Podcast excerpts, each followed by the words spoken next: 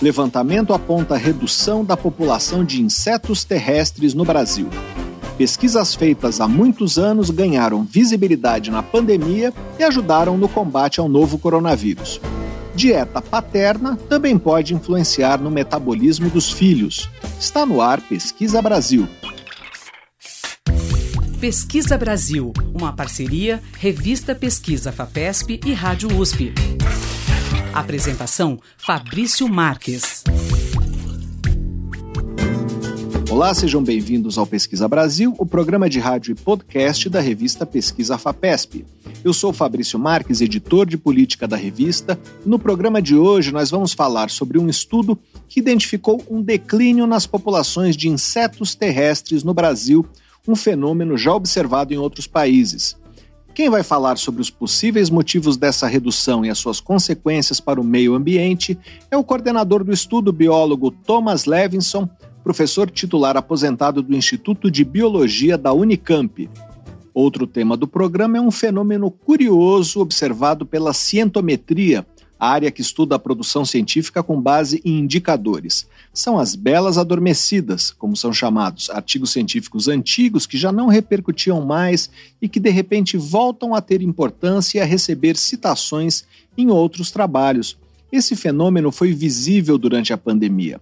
Vários artigos de 15 ou 20 anos atrás ganharam repercussão por conterem informações úteis para o combate ao novo coronavírus. Abel Packer, coordenador da Biblioteca de Revistas de Acesso Aberto Cielo Brasil, vai explicar por que esse fenômeno voltou a ganhar força. Também vamos mostrar como a dieta paterna pode influenciar na propensão dos filhos a ter problemas metabólicos. Luciana Pellegrini Pisani, do Departamento de Biociências da Universidade Federal de São Paulo, a Unifesp, campus da Baixada Santista, vai apresentar os resultados de um estudo que ela coordenou e observou essa influência em testes feitos com ratos. Você pode acompanhar o conteúdo de Pesquisa FAPESP nos nossos perfis nas redes sociais. Nós somos arroba Pesquisa FAPESP no Facebook e no Twitter e no Instagram, arroba pesquisa FAPESP. Para ficar por dentro de tudo que publicamos, você também pode se cadastrar na nossa newsletter usando o botão newsletter no site da revista Pesquisa FAPESP, que é o revistapesquisa.fapesp.br, ou então se inscrever no nosso canal no serviço de mensagens instantâneas Telegram. Procure por Pesquisa FAPESP ou arroba pesquisa FAPESP. Para ouvir o Pesquisa Brasil quando quiser, é só acessar revistapesquisa.fapesp.br ou então os principais agregadores de podcasts. Pesquisa Brasil. Uma parceria da revista Pesquisa Fapesp e Rádio USP. apresentação: Fabrício Marques. Pesquisadores do Japão e da Europa apostam na produção de óvulos e espermatozoides em laboratório para evitar o desaparecimento total dos rinocerontes brancos do norte. Desde 2018, existem apenas dois exemplares dessa subespécie livres na natureza: as fêmeas Najin e Fatu, mãe e filha, que vivem em uma reserva no Quênia.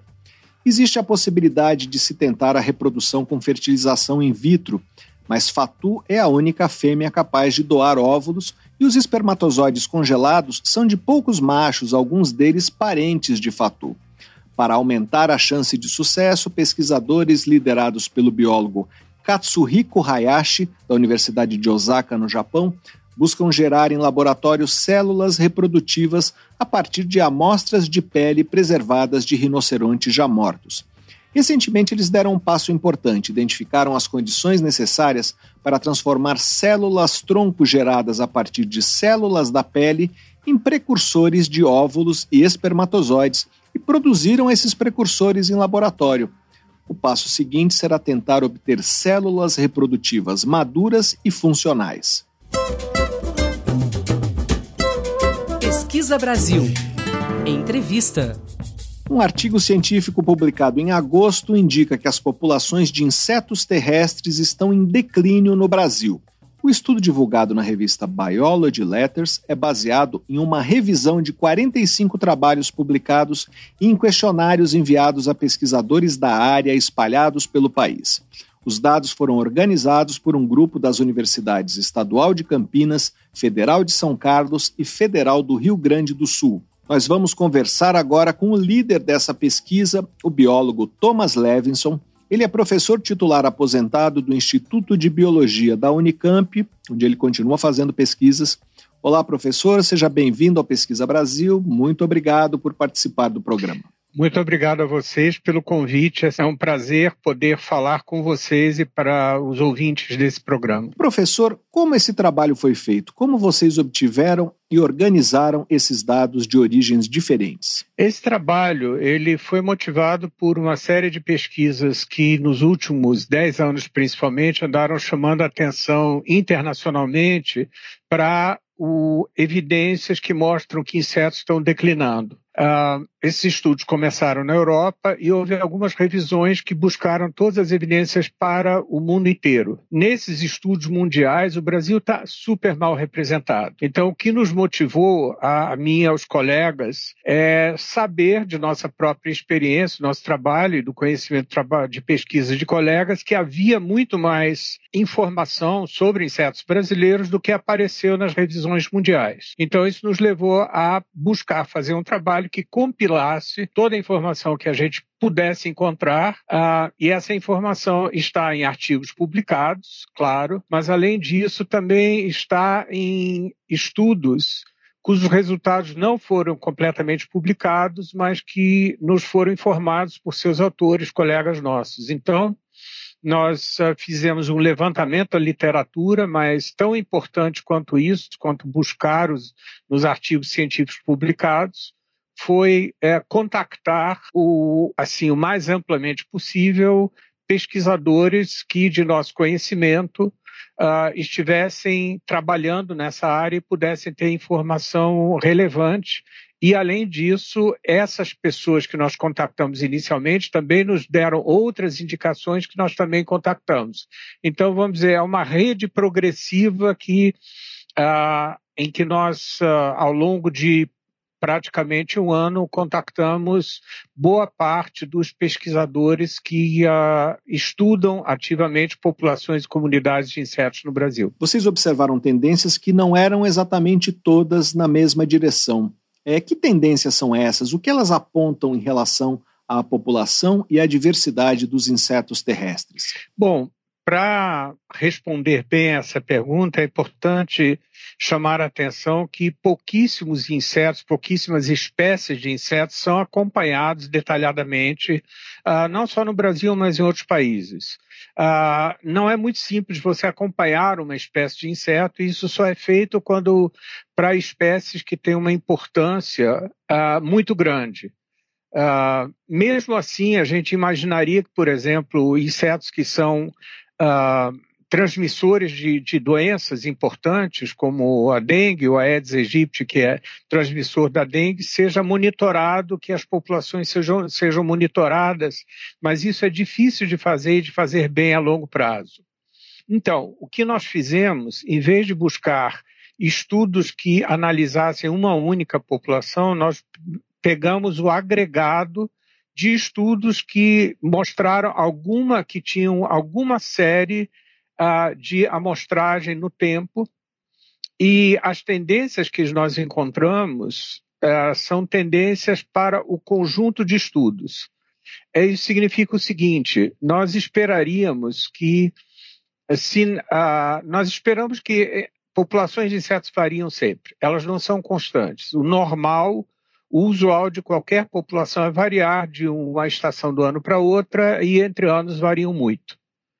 Ah, se não tivermos nenhuma, nenhum efeito ah, importante, nenhuma tendência importante, então se a gente pega, ah, digamos, 50 estudos uh, de insetos, eles, ao longo dos anos, a gente espera que eles vão variar, mas se não houver uma tendência, é mais ou menos como cara ou coroa. Nos 50, a gente esperaria que 25 aumentem, 25 diminuam.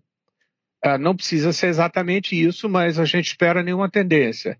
Então, a mesma coisa que acontece, você joga 50 moedas e 40 delas derem cara e 10 derem coroa, alguma coisa está acontecendo. Então, é isso, essas são as tendências que nós encontramos. Nós encontramos muito mais, nos, em insetos terrestres, muito mais estudos que apontavam algum declínio do que estudos que apontassem aumento. Então, o conjunto desses estudos nos indica que existe uma, existem evidências para que populações de insetos terrestres estejam declinando. Nós estamos conversando com Thomas Levinson, professor do Instituto de Biologia da Unicamp. Professor, essas tendências são mais expressivas para algum tipo de inseto? É, tem exemplos de declínio mais evidentes? Uh, nós encontramos diferenças sim, mas uh, é bem provável que essas diferenças sejam causadas pela diferença de método de estudo também, sejam afetadas por diferenças de método de estudo. a maneira de você amostrar ou monitorar populações de, de, insetos é muito diferente para cada grupo. Então, formigas, borboletas, abelhas são estudados de maneira diferente. Então, os dados não são comparáveis. Então, é provável que haja, sim, diferença entre grupos, e mesmo dentro de cada grupo, é importante dizer, com certeza há espécies, isso nós sabemos por outros estudos, que há certas espécies são bem mais sensíveis uh, por várias razões. Por exemplo, espécies que são muito especializadas em um determinado hábito ou em um ambiente, elas, evidentemente, se esse ambiente, se esse tipo de ambiente é reduzido, por qualquer razão, elas, uh, elas uh, sofrem um declínio muito, muito claro, muito rápido. Agora, isso não está evidenciado no tipo de data de, que, uh, que nós temos disponível para o Brasil por enquanto. Professor, o fato de não se observar uma queda nas populações de insetos aquáticos não, não significa necessariamente que eles não estejam declinando. É, na verdade, não há dados e evidências suficientes é, para tirar conclusões, não é isso? Exatamente. A diferença, nós, nós encontramos uh, realmente uh, sinais claros né, de, de declínio para insetos terrestres, não encontramos esses sinais nos estudos de insetos aquáticos.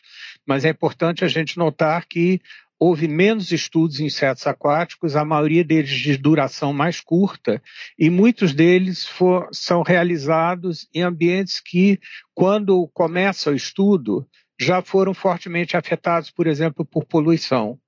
Ou seja, você começa um estudo ah, no momento em que as populações, as comunidades de insetos já sofreram, já foram afetados por esse, impactados negativamente. Então, no decorrer do estudo, você não encontra um efeito, porque o efeito, ele precedeu o início do estudo. Professor, qual é o impacto do declínio de insetos terrestres no Brasil e no mundo? Uh, devemos esperar que consequências? Bom, o que uh, nós, nós temos muitos uh, um volume assim muito grande de, de, de, de pesquisas que demonstram a, o papel importante de, uh, de insetos em processos de ecossistemas que, uh, que afetam a toda a integridade uh, das, da comunidade ecológica, mas que afetam também diretamente processos que são de importância para a gente. Sendo mais claro, o exemplo mais conhecido é, do que nós chamamos de serviços ecossistêmicos que os insetos prestam é a polinização de, uh, de culturas. Uh, culturas agrícolas dependem, em grande parte, uh, de polinização por insetos, Uh, culturas como, como o café e uh, mesmo a soja são, são uh, que muita gente não se dá conta, mas a soja, que é a, a cultura mais extensa atualmente, de maior volume bruto de produção no, no Brasil, ela é fortemente afetada por polinizadores. Ela não depende inteiramente de polinização, mas ah, insetos polinizadores aumentam muito a eficiência e a produtividade da soja. Então, quando você reduz a, o, a fauna de insetos numa região, você compromete esse serviço que é prestado, por assim dizer, gratuitamente uh, ao, uh, à produção agrícola. E ela não é, de fato, não é um serviço gratuito, porque ele depende da manutenção das condições de ambiente para essas, essas espécies uh, sobreviverem uh, e continuarem se mantendo na região. Isso depende muitas uhum. vezes de ambiente natural, depende de de vegetação natural que esteja em torno, entre meio ou esteja próxima a essas culturas. E que estratégias podem ser úteis para conter o declínio? Bom, é, as causas, uh, as causas de declínio, é, isso aí eu acho que todo mundo que, que uh, acompanha o programa com isso deve estar cansado de, de ouvir que toda vez que você faz uma pergunta, você diz que você tem como primeira resposta que as, resposta que as causas são múltiplas. Uh, não há uma só causa. Uh, há uma combinação de causas. Uh, no caso dos insetos, a gente tem que ressaltar que a perda de ambiente natural, a poluição, em grande parte por pesticidas agrícolas e mudanças climáticas, é, são, são fatores que agem em combinação para reduzir as populações e comunidades de, de insetos. Uh, o que, que, se pode fazer a respeito é, em primeiro lugar, combater essas causas que não afetam só os insetos. Evidentemente, mudanças climáticas estão no, assim, estão no centro de atenção atual, porque nos afetam de muitas maneiras, desde alterar regime de chuvas até a própria produtividade agrícola diretamente, que está sendo muitas vezes comprometida por eventos extremos, chuvas, chuvas extremas ou secas extremas. e então esses fatores climáticos que afetam uh, que afetam diretamente as culturas também afetam os insetos e se nós vamos uh, uh, se nós vamos defrontar mudanças climáticas nós não fazemos isso exclusivamente focados nos insetos isso é óbvio.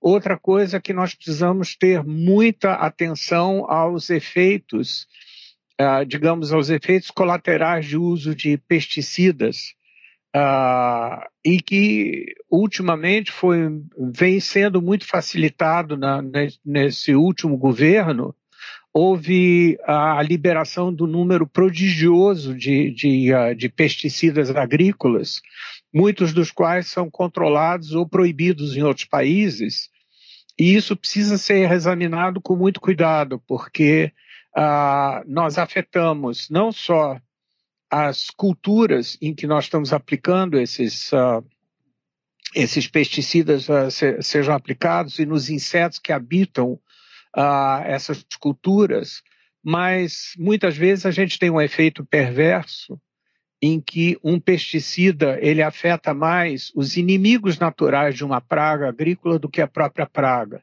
Então, digamos que os pesticidas funcionam como fogo amigo que vai abatendo inimigos naturais que nos ajudariam a controlar a, as pragas a, na ausência desses, desses pesticidas. Ou seja, a gente precisa de um leque de ações, mas tudo isso começa com a necessidade da gente conhecer melhor da gente ter informação, da gente ter o censo, o equivalente ao censo que o IBGE está fazendo agora da população brasileira, a gente precisa de censos que nos digam qual é o estado das populações e comunidades de insetos e como essas populações estão mudando. Então, a primeira coisa que a gente precisa de um sistema é, mais uh, confiável e mais efetivo de monitoramento do estado atual dessas populações e como elas estão mudando. Nós estamos conversando com Thomas Levinson, professor do Instituto de Biologia da Unicamp. Professor, e como fazer esse monitoramento? É, a gente compara com o censo, mas o censo faz uma contagem periódica de pessoas e depois analisa os dados. Como é que se monitora populações de insetos? Quais são as peculiaridades desse trabalho? Bom, é claro que, como você bem disse, não é, não é a mesma coisa que fazer um censo de uma população uh, humana, porque nós estamos falando de centenas de milhares de espécies e distribuídos em centenas de grupos de insetos muito diferentes. Então, a primeira coisa que você tem que fazer é focar em determinados grupos. Você não vai conseguir jamais monitorar todos os insetos em nenhum país. Uh, num país como o Brasil, isso é muito pior porque nós temos uma, nós somos um dos países com maior biodiversidade no mundo. Então nós temos uma, com certeza, milhões de espécies de insetos no Brasil. Então nós temos que focar em certos grupos. Uh, Para isso a gente tem alguns critérios eu vou dar dois ou três como exemplo apenas. Um é quanto se conhece o grupo. Não adianta a gente uh, tentar monitorar um grupo que está muito mal descrito, em que a maioria das espécies são desconhecidas e são difíceis de separar. Uh, outro critério é a possibilidade da gente padronizar uma amostragem. Então, do mesmo jeito que o censo uh, humano, o censo que o IBGE faz, ele tem que seguir um determinado padrão para que os dados de diferentes censos possam ser comparados de um censo a outro, a padronização é essencial.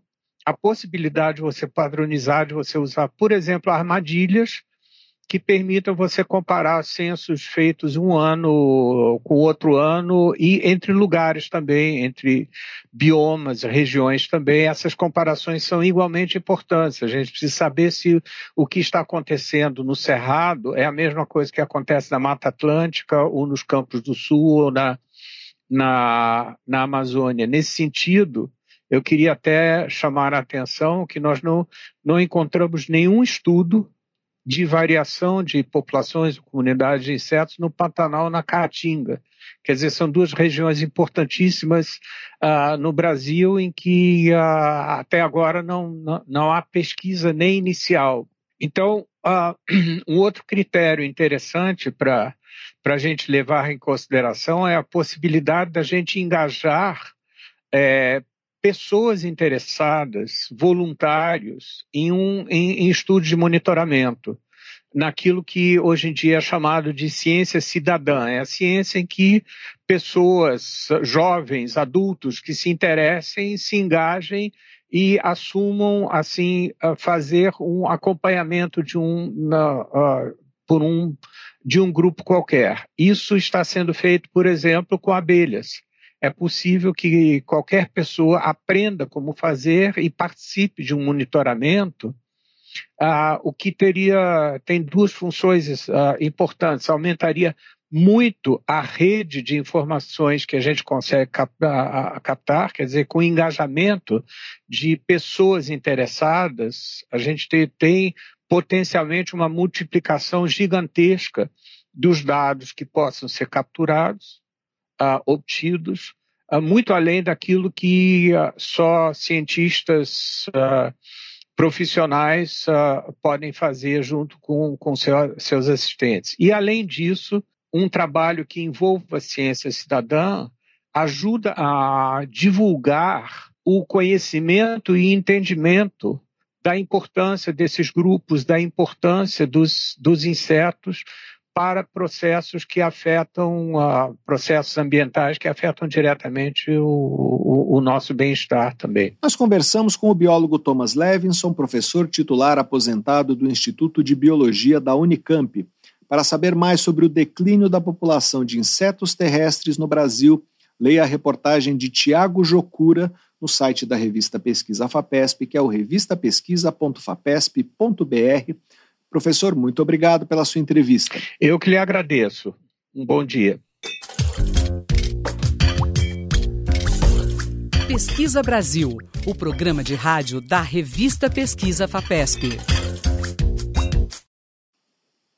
Pouco mais da metade dos estudos sobre Covid-19, divulgados em versões preliminares, os chamados pré-prints, foram aceitos mais tarde para publicação em revistas científicas, segundo um levantamento feito por pesquisadores de instituições da Áustria, da Dinamarca e da Espanha. Pré-prints são trabalhos científicos ainda não avaliados por especialistas que são divulgados em plataformas de acesso aberto assim que eles ficam prontos. O estudo se debruçou sobre 3.343 pré-prints sobre a doença, divulgados no repositório medRxiv entre janeiro e dezembro de 2020. Os autores voltaram a esses trabalhos em março de 2022 e verificaram que 1.712, ou 51,2% do total, haviam passado pela revisão por pares e sido publicados em periódicos especializados. Os pesquisadores repetiram a análise sete meses mais tarde e constataram que o número de pré-prints aceitos para publicação havia subido mais um pouquinho, para 1.742, 30 a mais do que na contagem anterior. Pesquisa Brasil. Entrevista. Há um fenômeno curioso observado pela cientometria, a área que estuda a produção científica com base em indicadores. São as belas adormecidas, artigos científicos antigos que já não repercutiam mais ou que nunca tinham chamado atenção que de repente passam a receber citações anos ou décadas depois de terem sido publicados. Esse fenômeno ganhou força durante a pandemia, quando artigos de 15 ou 20 anos atrás ajudaram no esforço de combate ao novo coronavírus. Para falar sobre esse fenômeno, nós vamos conversar agora por Skype com Abel Packer, coordenador da Biblioteca de Revistas de Acesso Aberto Cielo Brasil. Olá, Abel, seja bem-vindo ao Pesquisa Brasil. Muito obrigado por participar do programa mais uma vez. Bom dia, Fabrício. Obrigado pelo convite. Como sempre, um prazer.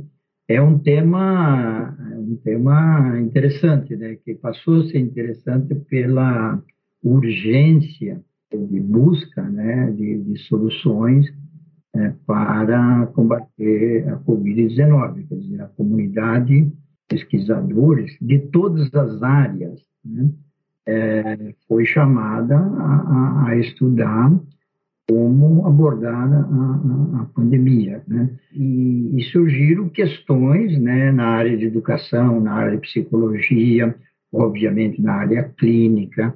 É, muitos físicos participaram com estimativas da evolução da pandemia. Enfim, é, foi uma, vamos chamar assim, uma emergência é, que fez um chamado à comunidade né, científica para buscar soluções. E a solução vem por meio de pesquisas. Né? Pois é, Abel, pensando nas belas adormecidas, é, na busca por respostas a um problema novo que se impôs, que foi a chegada do novo coronavírus, os pesquisadores foram analisar o que havia sido publicado previamente e aí, artigos que aparentemente já tinham cumprido o seu ciclo, já não, despertavam mais interesse, começaram a ser citados. É, isso é comum? O que faz com que isso aconteça? É, não é exatamente comum, mas não é tão pouco raro. Né? Ele é um fenômeno inerente ao, ao sistema de produção do conhecimento científico, produção científica como ah, você citou, o pesquisador, ele, ele em uma nova pesquisa, em uma nova questão, um novo problema, ele, ele, ele é obrigado, pelo método científico, a analisar o que foi produzido anteriormente. Né? Então, ele faz buscas, etc. E, e é nessa hora de búsqueda ah, de fenômenos novos que, eh, vamos chamar assim, se despertam ah, pesquisas eh, que eh, fornecem né, dados, fornecem informação, procedimentos, etc., para o problema que a pessoa está analisando agora. Então, o, o, o, fenômeno de citação, ele é até chamado hoje uh, a moeda da ciência, né? no sentido de que quando é, um, um, pesquisador cita outro pesquisador, ele está reconhecendo a relevância né, daquela pesquisa, é, a importância dela naquele determinado tema, e é, passou a ser chamado impacto, né, a quantidade de citações que um artigo recebe, que uma universidade recebe, né, é, é, e participa esse impacto de, de, de, de decisões muito, muito importantes, como ranking de universidades, é, é, enfim, até contratação de, de, de, pesquisadores. Quer dizer, quando você contrata um pesquisador, se olha também no desempenho dele. Então, as citações, ela, ela, ela, ela é um fenômeno é, inerente à produção científica. Né? Então, o que aconteceu no caso da, da pandemia é que as pessoas foram buscar tudo que estava relacionado com o coronavírus, é, nas, nas, diferentes aspectos. E ah, o fenômeno, ah, que, que, como eu falei, ele, ele não é raro, ele acontece, é, se deve a que, é, normalmente, a, a, as pesquisas são citadas durante um número de anos de forma crescente, depois ele começa a decrescer as citações. Então, cada citação que você recebe é chamada idade da citação. Quer dizer, se você publica uma pesquisa agora e recebe 10 citações em dois anos, são citações de dois anos. Então, tem um, um, um indicador que se calcula que se chama vida média de citações, que se aplica a periódicos, né, a revista científica, ou a áreas temáticas. Né? O mais comum é em revistas científicas. E esse período, esse tempo médio, né, que cresce e depois decresce, que divide, quer dizer, 50% cresceu, 50% decresceu, é seis anos e meio atualmente. Né? Ele, ele cresce. Varia de área para área. Nas ciências sociais e humanidades, esse valor eh, varia de 8 a 10 anos, ah, porque é uma área que tem, eh, vamos chamar assim, vida mais longa, a relevância ah, dos estudos.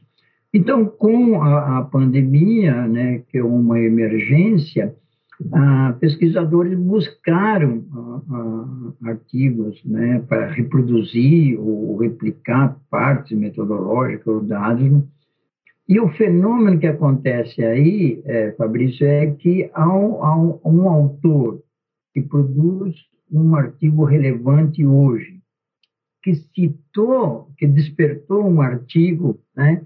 ele, ele passa a ser um provocador, né, um promotor daquele artigo para outra comunidade. Então, a, a, é chamado príncipe no sentido que ele despertou um artigo e chamou a atenção da comunidade, a comunidade segue citando aquele, porque nem todos fazem buscas exaustivas para ver quem realmente merece.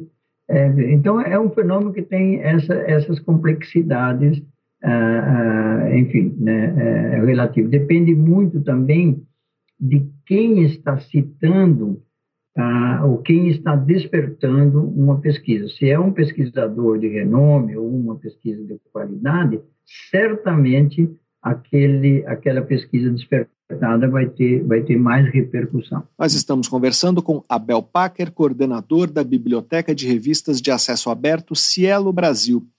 Abel, e que tipo de tema dentro da Covid foi despertado? É, houve surtos de outros coronavírus que foram controlados há alguns anos, como o SARS e MERS.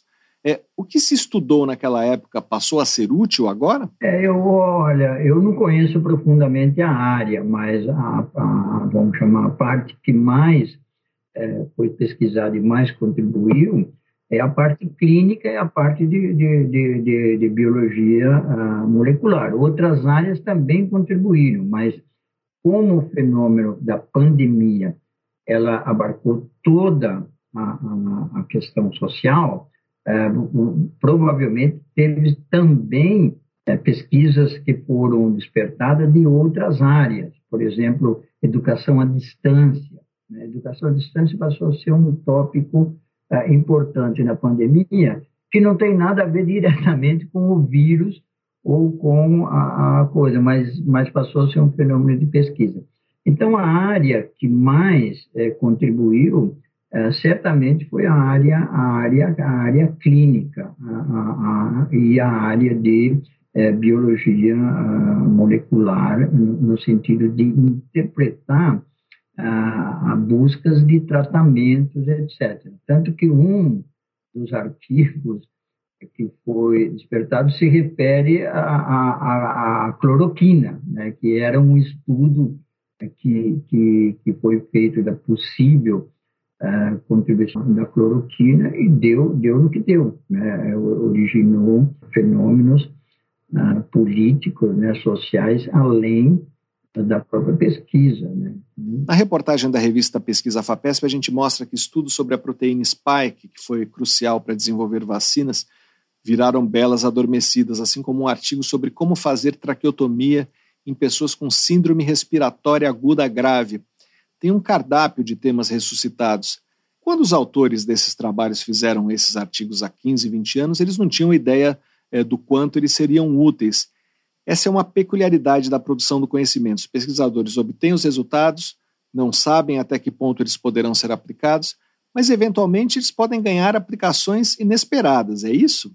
É, é, esse talvez, é, Fabrício, de, de, vamos chamar assim, em termos de é, relevância da ciência, importância da ciência, é, talvez seja o, o, aspecto principal do fenômeno da, da, das pesquisas belas adormecidas, né? porque o espírito da ciência é contribuir é, seguidamente para aumento do conhecimento, para ampliar o conhecimento. E, e, e ela parte é, de diferentes abordagens. Né? Uma delas, né, que às vezes é muito criticada, é a questão da curiosidade, né? quer dizer, que não tem, à primeira vista, aplicação ah, direta, né? ou aplicação visível.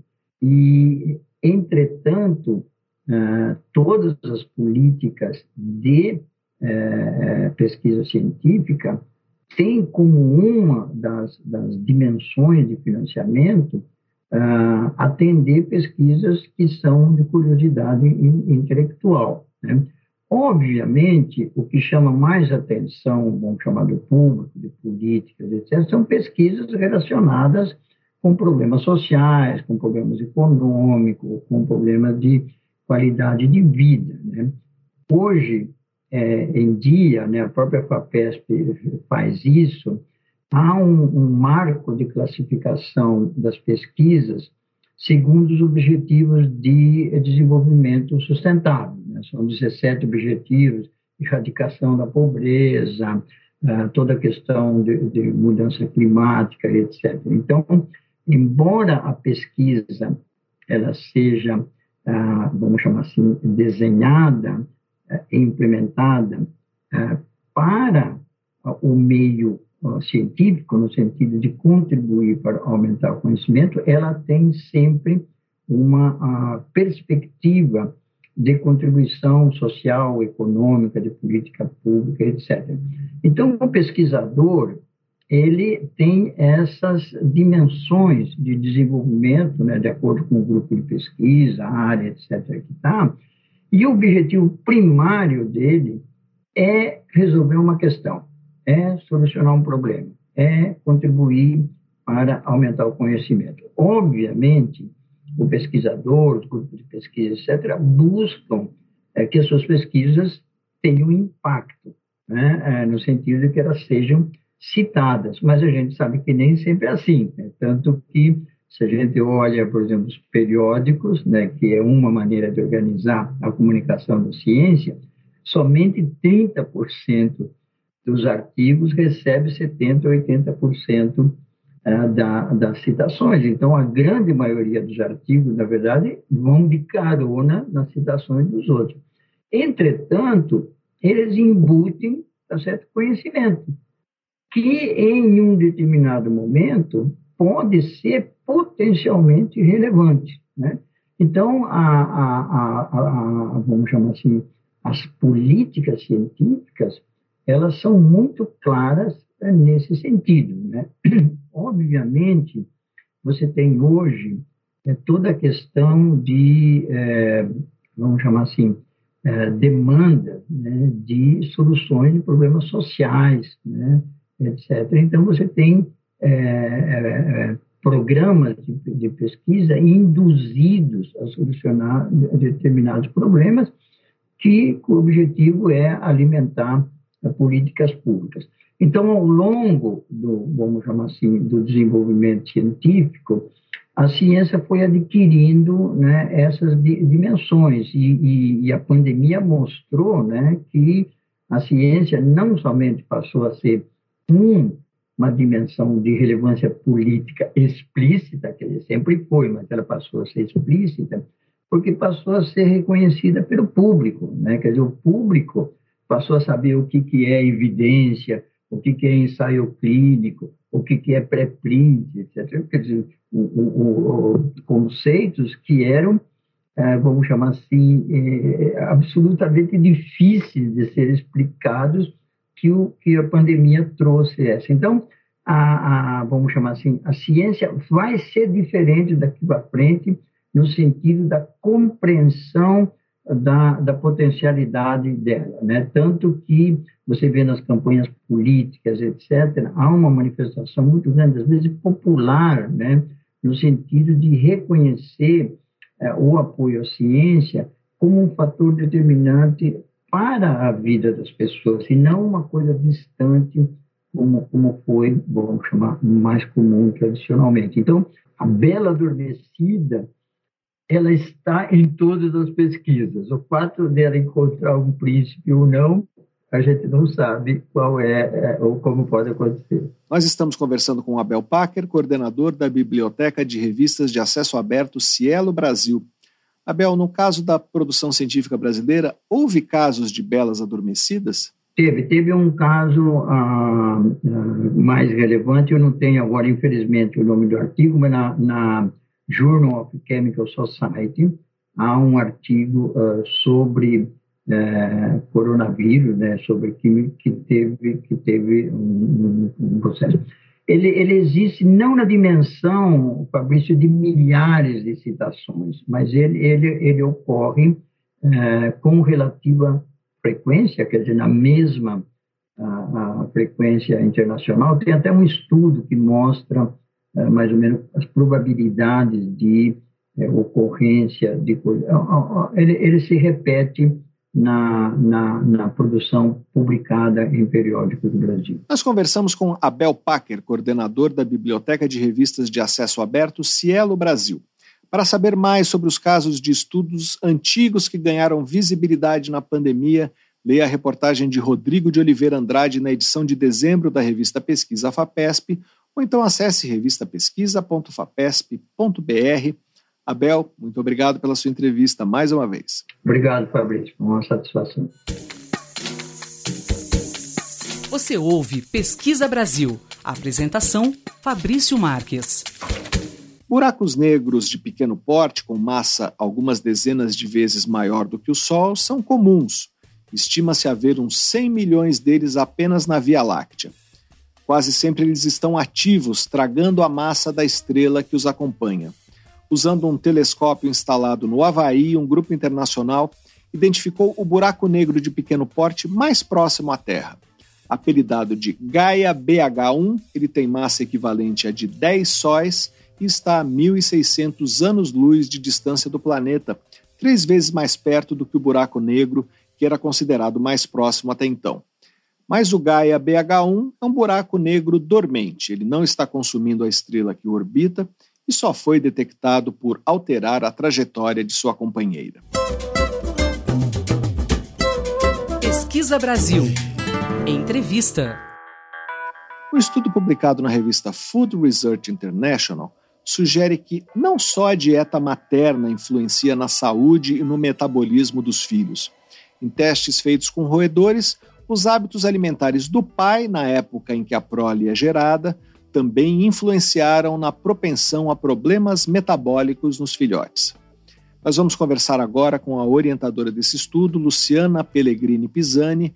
Ela é professora do Departamento de Biociências da Universidade Federal de São Paulo, a Unifesp, campus da Baixada Santista. Olá, professora, seja bem-vinda ao Pesquisa Brasil. Muito obrigado por participar do programa. Olá, Fabrício, boa tarde a todos. Obrigada a você pelo convite e vamos conversar um pouco sobre o nosso estudo. É um prazer estar aqui falando sobre o estudo. Professora, como foi feito esse trabalho? Os testes foram feitos com ratos, não é isso? É o que vocês avaliaram? Então, na verdade, é, esse estudo é, foi um estudo grande, né, feito com animais.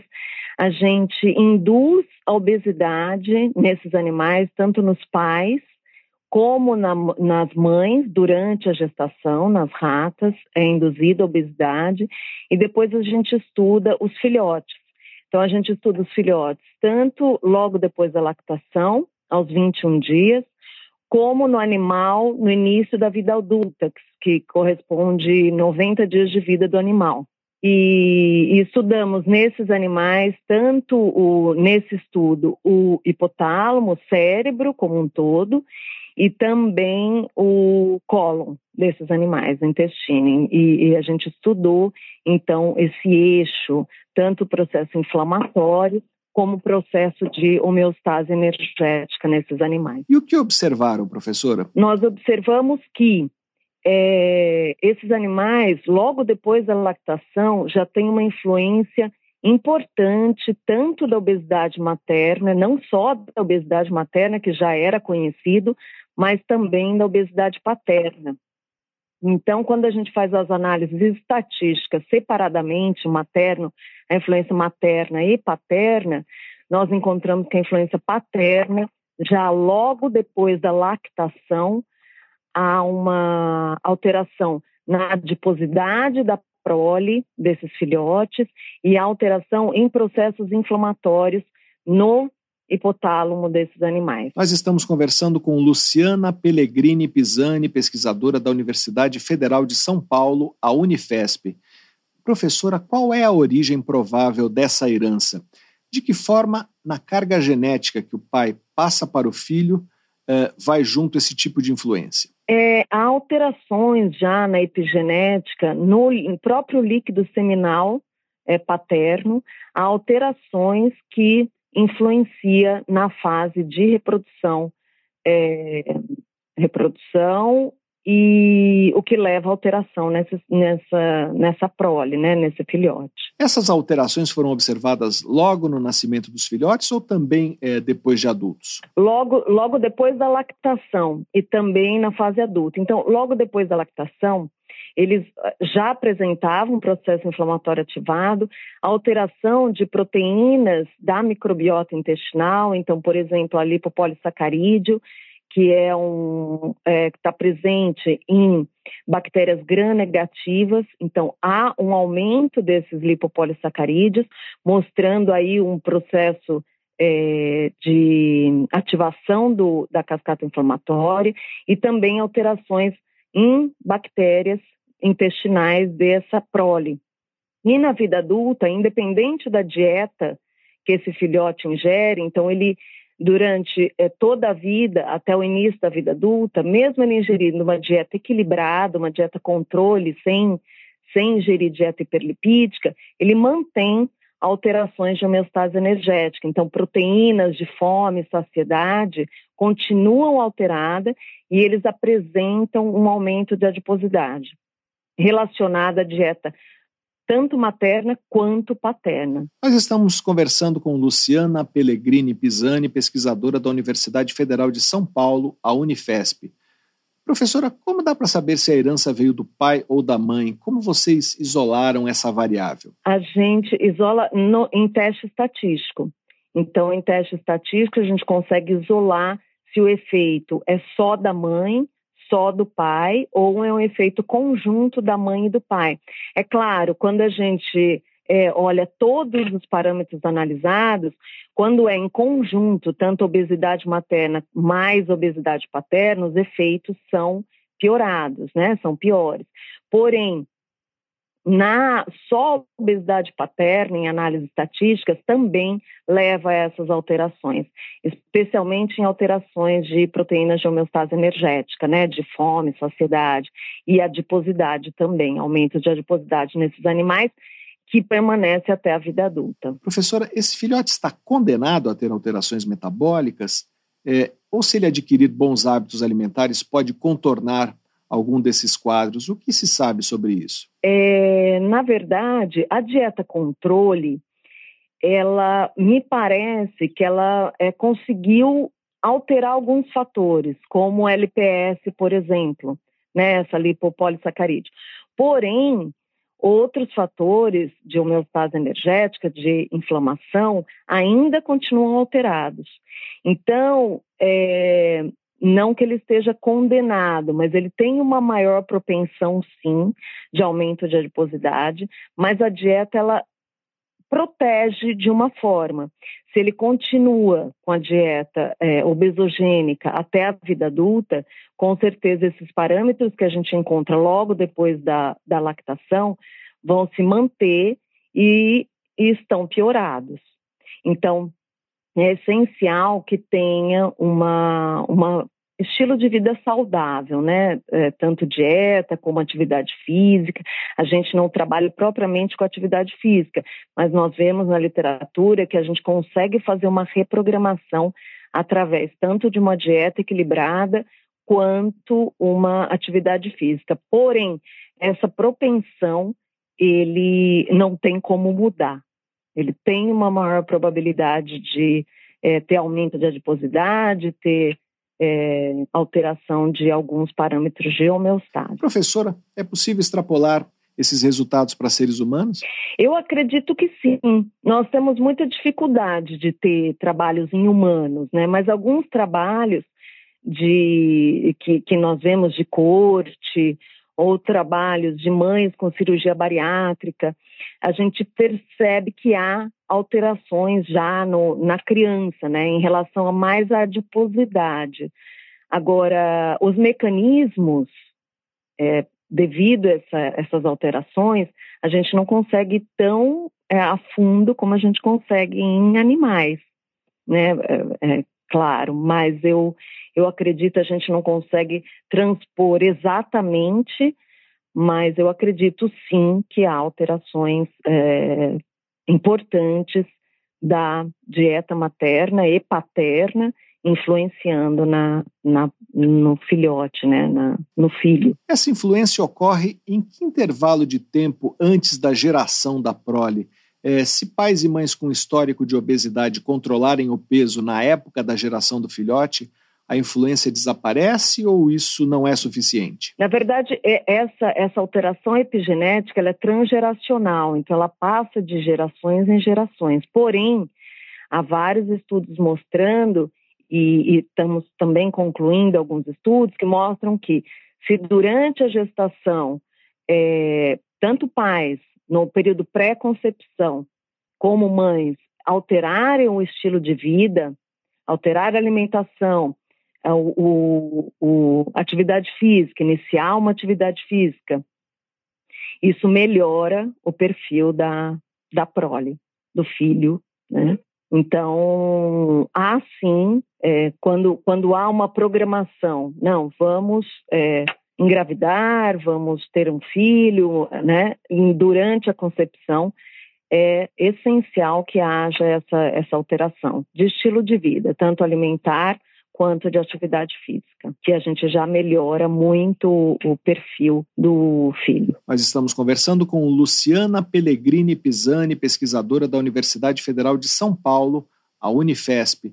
Professora, quais são os próximos passos da pesquisa? Quais são as perguntas que vocês estão tentando responder agora? Na verdade, é, eu quero responder algumas perguntas, é, como, por exemplo, a influência da dieta durante a vida, seja ela controle ou seja ela uma dieta obesogênica, e também outra, outro questionamento que a gente inicia com esse projeto, mas estamos continuando, é a diferença entre machos e fêmeas porque há uma diferente resposta em resistência à insulina, em adiposidade, quando a gente fala de macho e fêmea. Então, a gente quer entender um pouco o mecanismo que isso acontece, porque a gente, é, conhecendo esse mecanismo, fica caminhos, abre caminhos para um tratamento clínico mais eficaz quando é, no nascimento da menina ou do menino. E aí estamos falando ainda em testes com ratos ou já em testes com humanos? Não, eu estou tô agora falando de, me, de mecanismos em animais, né? Em mecanismos em animais, mas a gente entendendo os mecanismos em, em animais, a gente consegue transpor para a clínica, nesse sentido que eu falo de meninos e meninas, né? Então, o olhar, é, mediante ao, ao mecanismo, o olhar pode ser é, diferente quando a gente fala de tratamento no sexo feminino e sexo masculino. De que tipo de tratamento a gente está falando? Não é só mudança comportamental, não é? É, tratamento, por exemplo, a, a, o menino ou a menina tem um aumento de adiposidade visceral. Então eu vou, o meu olhar é diferente para o sexo masculino. Então a, a dieta é, deve ser mais focada em um tipo de, de alimento nesse sentido de tratamento clínico, né? Então, o menino ele tem um aumento de propensão de resistência à insulina. Então, eu vou direcionar a dieta nesse caminho da resistência à insulina para diabetes. Então, eu vou olhar melhor o carboidrato, é, nesse sentido. Então, a gente quer é, entender os mecanismos que isso acontece para conseguir reproduzir isso na prática. E a, a gente entende esses, esses mecanismos através dos animais, né? Então, por isso que a gente continua nessa linha com, com animais. A gente tem alguns trabalhos com humano, mas aí é, alguns estudos com placenta, então é, são estudos também de mecanismo, mas a gente não consegue a longo prazo, a tão longo prazo, estudar esses esses filhotes, esses filhos, né? Nós conversamos com Luciana Pellegrini Pisani, pesquisadora do Departamento de Biociências da Unifesp, campus Baixada Santista. Para saber mais sobre como a dieta paterna pode influenciar na saúde e no metabolismo dos filhos, leia a reportagem de Júlia Moioli na Agência FAPESP. O site é agência.fapesp.br Professora, muito obrigado pela sua entrevista. Obrigada a você, Fabrício. Muito obrigada a todos pela atenção. E aqui termina o Pesquisa Brasil de hoje. Para ficar por dentro de tudo que publicamos, você pode se cadastrar na nossa newsletter usando o botão newsletter no site da revista Pesquisa FAPESP, que é o revistapesquisa.fapesp.br, ou então se inscrever no nosso canal no serviço de mensagens instantâneas Telegram. Procure por Pesquisa FAPESP ou arroba pesquisa underline FAPESP. Você receberá avisos sobre a publicação de reportagens, podcasts e vídeos. Pesquisa Brasil tem produção, roteiro e edição de Sara Caravieri. Eu sou Fabrício Marques, editor de política da revista Pesquisa FAPESP e desejo a todos uma boa tarde.